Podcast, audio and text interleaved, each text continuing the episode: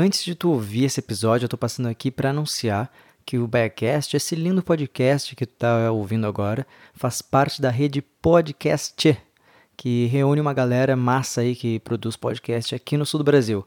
Então, para conhecer outros podcasts da rede, é só tu entrar em podcast.com.br. O link vai estar tá na descrição desse episódio. E é isso. Fica à vontade que o Biacast 71 está começando.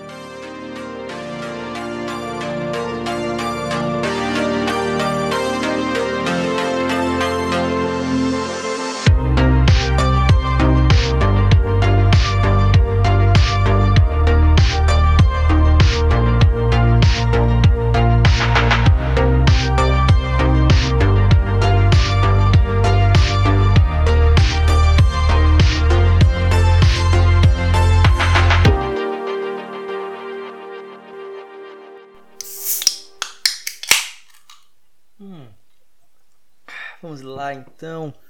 Vamos lá então. Bom dia para quinto dia, boa noite para quem é da noite. Sejam todos e todas bem-vindos, bem-vindas e bem-vindos. Bem, enfim, seja todo mundo muito bem-vindo a mais um episódio deste podcast querido. Deixa eu arrumar aqui o microfone. Então, tá beleza. Senhoras e senhores, que felicidade estar aqui com vocês, todos e todas. Que massa, que alegria, que momento.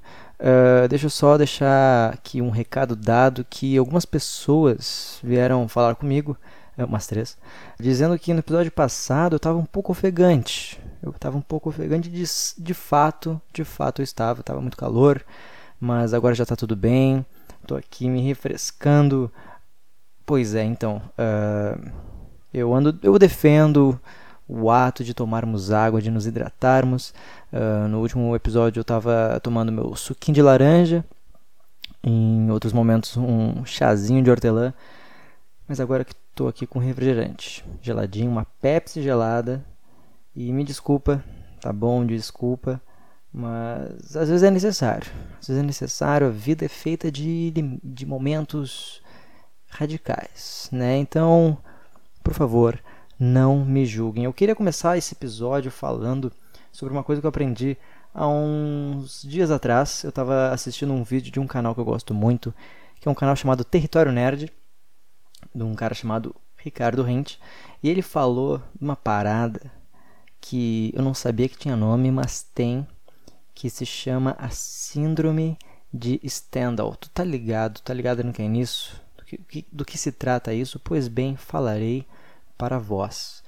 Mas antes, eu gostaria de fazer o convite para ti que não não conhece tanto do Biacast, não tá, tu não tá ligado no, nos trampos do, do, podcast de assinar as paradas, meu, procura aí o, o Biacast no Deezer, no Spotify, no, no Google Podcast, no iTunes, no, nas, nas paradas tudo, tá? Procura o Biacast no Google, que aí tu encontra uma porrada de coisa, tá?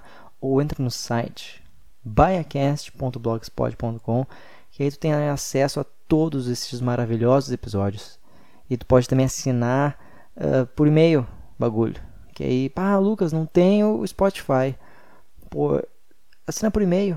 Que aí, ó, entrou um episódio novo, tu recebe por e-mail. E a alegria tá feita da gurizada. Tá bom? Tá dado o recado. Mas vamos lá falar sobre a síndrome de Stendhal. Então, a arte é uma parada muito louca. É, arte no sentido de música, artes plásticas, cinema, literatura.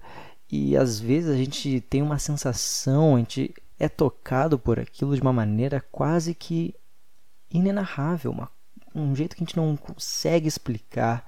Uh, sei lá, você está ouvindo uma música.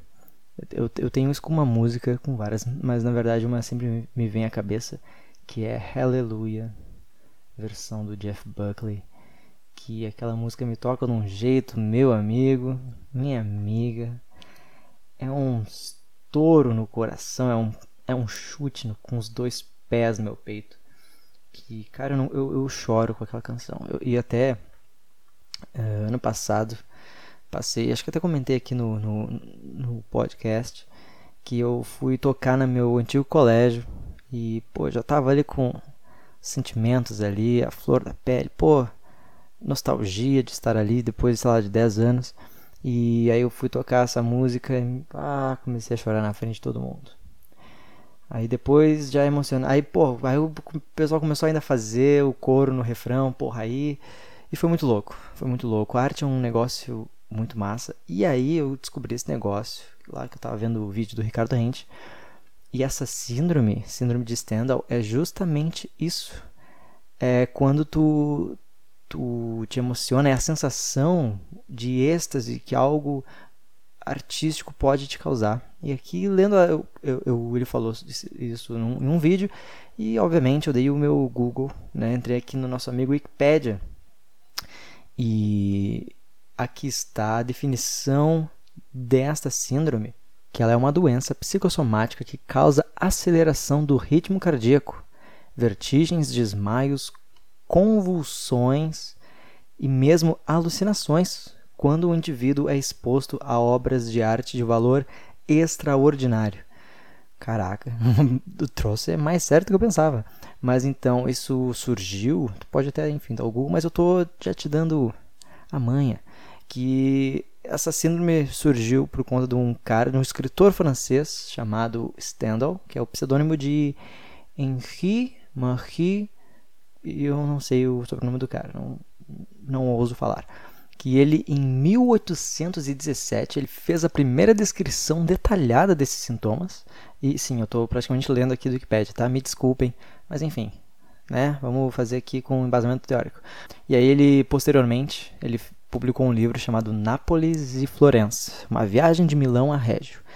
E aí ele conta que durante uma visita à Basílica de Santa Croce, Croce, mil perdões pessoas que falam italiano Tá? Mas ele foi em uma basílica lá em Florença, na Itália, e aí ele começou a observar as pinturas que tinha no teto e ele ficou muito emocionado.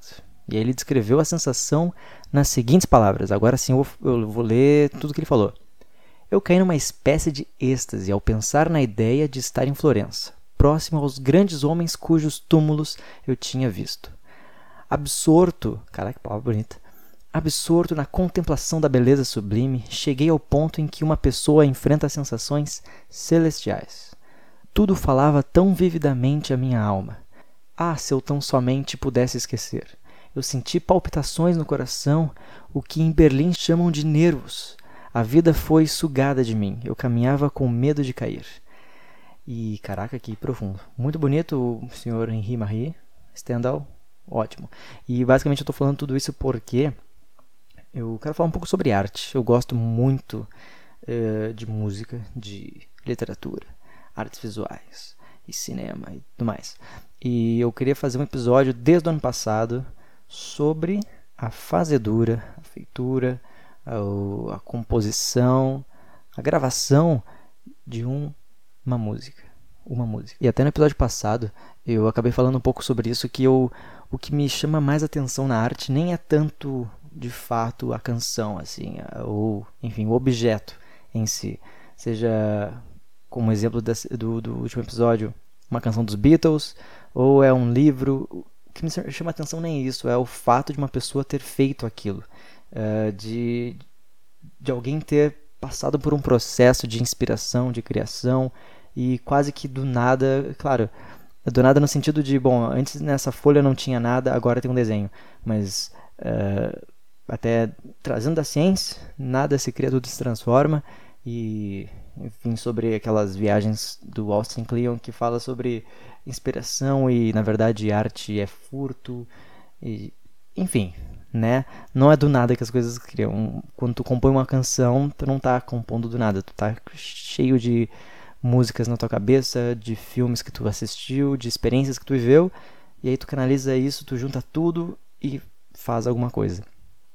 E pois bem, já, eu já tinha gravado um ano passado que eu queria fazer um episódio sobre lo-fi, que é uma, um tipo de música que eu acho muito massa. Tu já deve ter, uh, se não procurado sobre, já deve ter esbarrado pelo, pela internet, pelo YouTube da vida, que a galera quando vai estudar, vai trabalhar, fazer alguma coisa, deixa um hip hop lo-fi ali no, no cantinho, aí tem aquela, aqueles videozinhos que, enfim, são vídeos que sei lá, transmissão ao vivo 24 horas por dia de lo-fi, aí é uns desenhos de mangá assim, uma estudando, sei lá eu.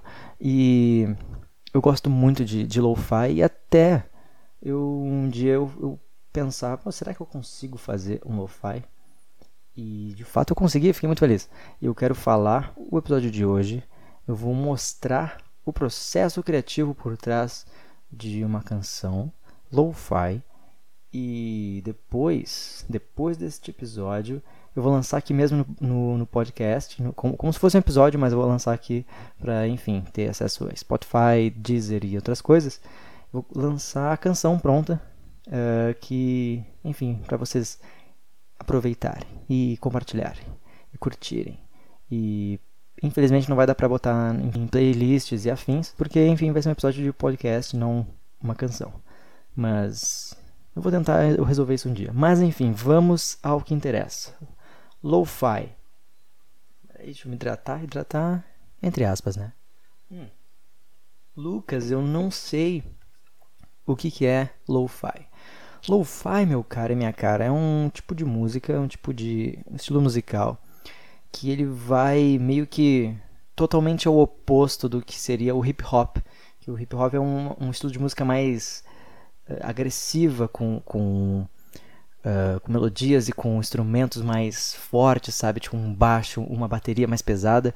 E o lo-fi é justamente o oposto, assim, é, seria uma canção, um, estilo, um tipo de música nem para tu prestar atenção, é uma música mais para tu relaxar, tipo, é o, o, o tipo de música para tu chegar do teu trabalho, da, da tua escola, faculdade, botar uh, um lo-fi, sentar no sofá e respirar, retomar as estribeiras, basicamente. E eu, eu gosto muito de, de ouvir lo-fi, indo caminhando, que eu, quando eu vou caminhando pro trabalho, eu boto um, uma música no, no fone de ouvido, quando eu vou, sei lá, estudar, eu vou, sei lá, só passar o tempo, eu boto um lo-fi. E aí, como eu já falei, eu queria saber se eu poderia fazer um lo-fi. E como é que eu comecei a pensar em um lo-fi? Geralmente, lo-fi, tal, muitos, muitos, muitas canções uh, tem, sei lá, um, um, trecho de algum filme, uma fala, ou de um, sei lá, um anime ou um desenho, qualquer coisa. E aí, eu tive a oportunidade de roubar, olha só, voltando ao Pablo Picasso e Austin Kleon da vida. Há muito tempo atrás eu conheci uma canção de um cara chamado Valentim, que ele é um músico independente aqui do Rio Grande do Sul, o Érico, e ele já tocou na Do You Like tal, e ele tem esse projeto Valentim, e ele lançou uma música que é simplesmente maravilhosa, que se chama Sigamos Caminhando Eduardo. E o nome da música dá pelo fato de que no final da canção, depois de toda sua letra e tal, ele coloca um trecho de uma entrevista do Eduardo Galeano, escritor uruguaio, falando sobre o conceito de utopia. Eu acho aquela aquele trecho fantástico, essa canção fantástica e é, genial. E eu sempre tive vontade de usar essa, esse trecho, essa entrevista do Eduardo Galeano em alguma coisa. Aí eu pensei, pô, tá aí, perfeito. Fazer um lo-fi com o Eduardo Galeano. Né? Que geralmente, sei lá, nunca tinha ouvido um lo-fi que tivesse, enfim, uma fala em espanhol. E aí eu pensei, tá aí uma oportunidade. E aí, já que eu já tinha traçado um, uma ideia de como eu, eu do que, que eu queria falar, que seria o conceito de utopia, eu parti para a busca de como é que eu ia fazer a canção. E aí eu pesquisando, eu descobri um site chamado Soundtrap, que é tipo um estúdio uh, no computador, assim, é um, é um site, tu, enfim, entra no teu navegador e ali tu pode tanto gravar coisas, plugar teus instrumentos e tudo mais, microfone, como tu pode também usar os instrumentos MIDI que eles têm. Então eles têm piano, bateria, uh, cordas, enfim, tudo que tu pode imaginar. E aí eu comecei a, sei lá, tentar buscar uma bateria que fosse uh, que combinasse com o estilo lo-fi. Por que esse lo-fi? Lo-fi vem de low fidelity ou baixa fidelidade, que é alguma coisa que é um, uma, um tipo de música que remete mais ao a baixa resolução do, do, das fitas cassete, do uh, do vinil, sempre, quase sempre tem aquele chiadinho de vinil gostosinho, saca que, enfim, traz um aconchego para mim pelo menos.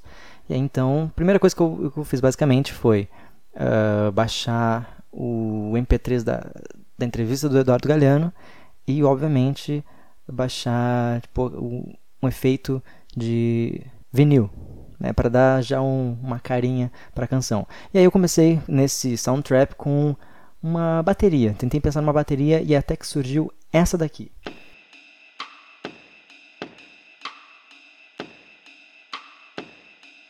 E tá, eu comecei a, a, a, tocar e a repetir e tal. E aí, geralmente, esse tipo de música lo-fi é mais uh, construído em cima de um piano, de um teclado. E aí, enfim, tentando achar alguma coisa, eu sem querer fiz essa nota aqui. Caraca, bonito. e aí, essa nota começou a me dar, sei lá, um pouco um rumo de do que eu queria falar. E já que eu tinha um conceito, bom, eu, eu tentei construir essa canção em cima desse conceito, um conceito de utopia, que nas palavras do próprio Eduardo, é, a utopia a gente é uma coisa que a gente nunca pode chegar, né? É um objetivo que está lá no horizonte, tu caminha até esse objetivo, esse objetivo se afasta um pouco mais. Tu caminha 10 passos, ele se afasta 10 passos e assim por diante. E até que o Eduardo, na sua genialidade, falou que a utopia serve justamente para isso, para a gente caminhar. Né? Então eu criei uma canção que, obviamente, relaxasse, fosse mais levezinha, mas que ela também carregasse esse, essa história, esse movimento da gente sair de um lugar e tentar chegar em um outro e caminhando, né? E, bom, eu já tinha uma base de piano, fui compondo, fui tocando e tal, tentando dar um tom pra, pra, pra canção. E o massa foi que eu comecei a tentar brincar com as falas do próprio Eduardo Galeano. Então, eu comecei, eu botei lá no YouTube, simplesmente botei Eduardo Galeano entrevista e comecei a tentar achar algumas coisas. Até que eu achei uma entrevista onde ele fala sobre o amor, né? Sobre de onde é que nasce o amor. Eu pensei, pô, fica bonito. e aí eu tentei colocar na canção, né, essa fala, mais uma fala do Eduardo. E juntando uma peça e outra aqui que eu tinha uh, já praticamente desenhado na canção, eu tinha mais ou menos isso aqui. quando se practica de veras en el a día, es también un ejercicio de la humildad. que te enseña a reconocerte en los demás y a reconocer la grandeza escondida las cosas chiquitas.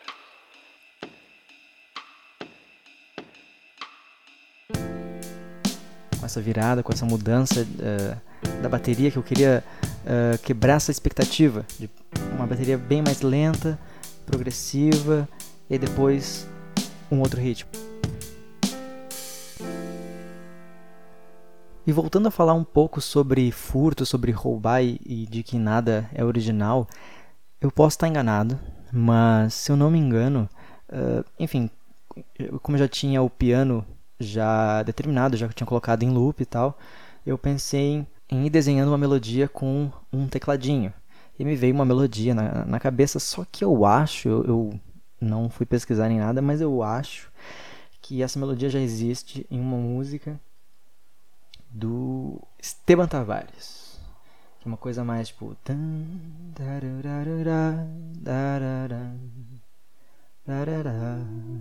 Tipo isso aqui.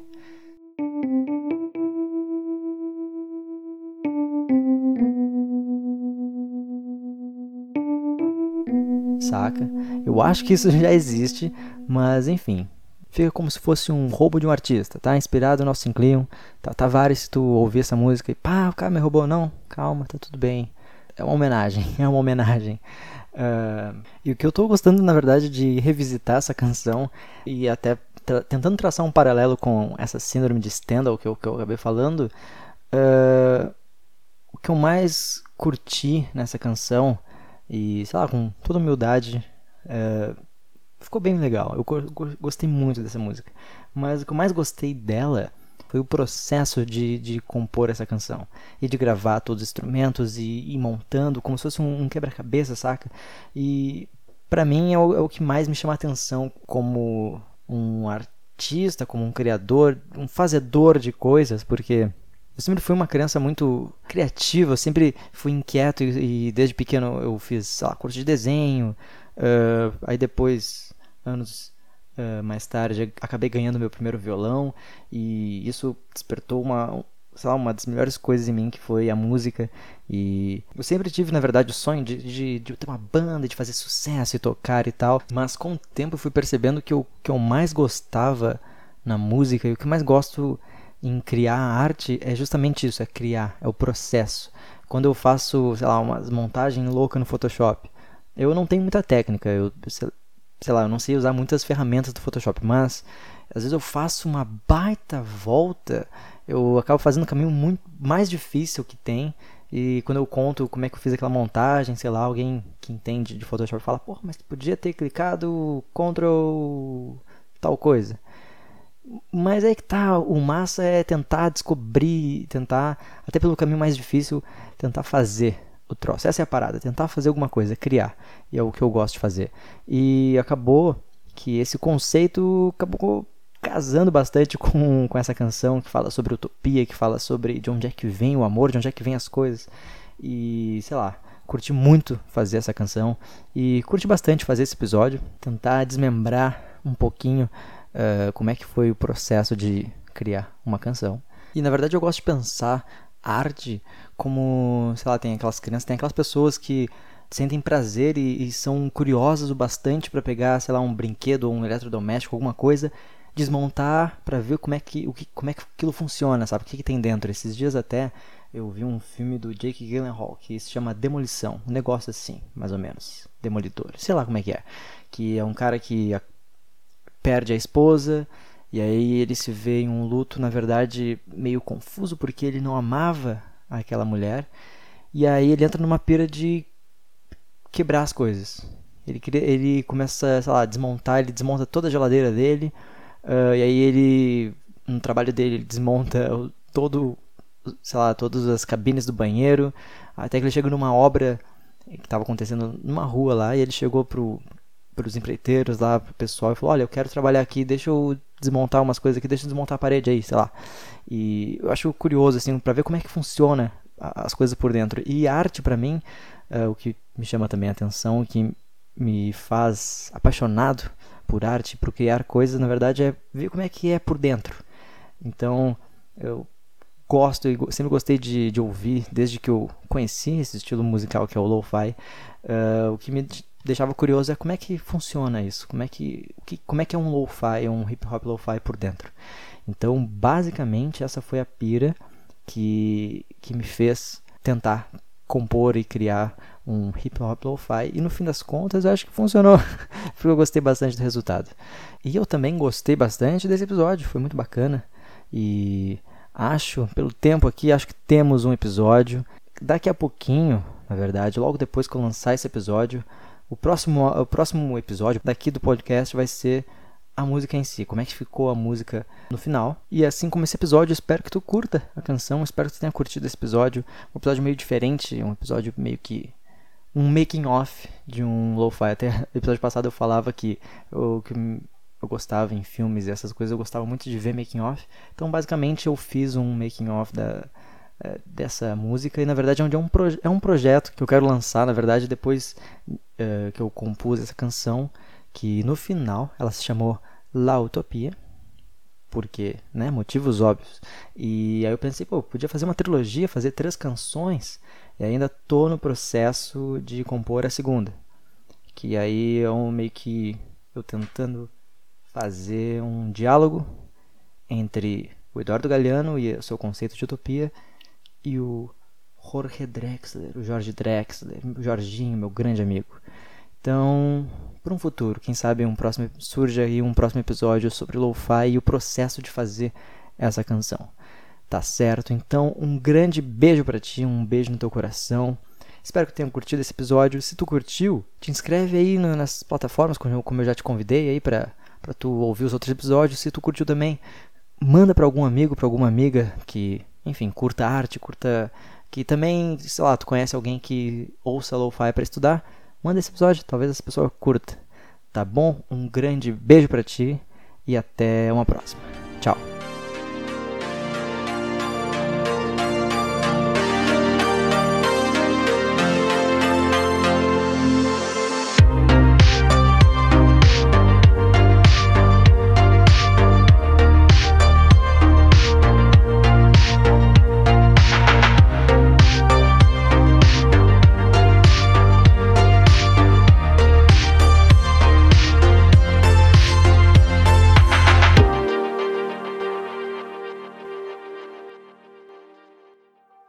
Este podcast faz parte da Podcast. E. Conheça os demais podcasts acessando podcast.com.br.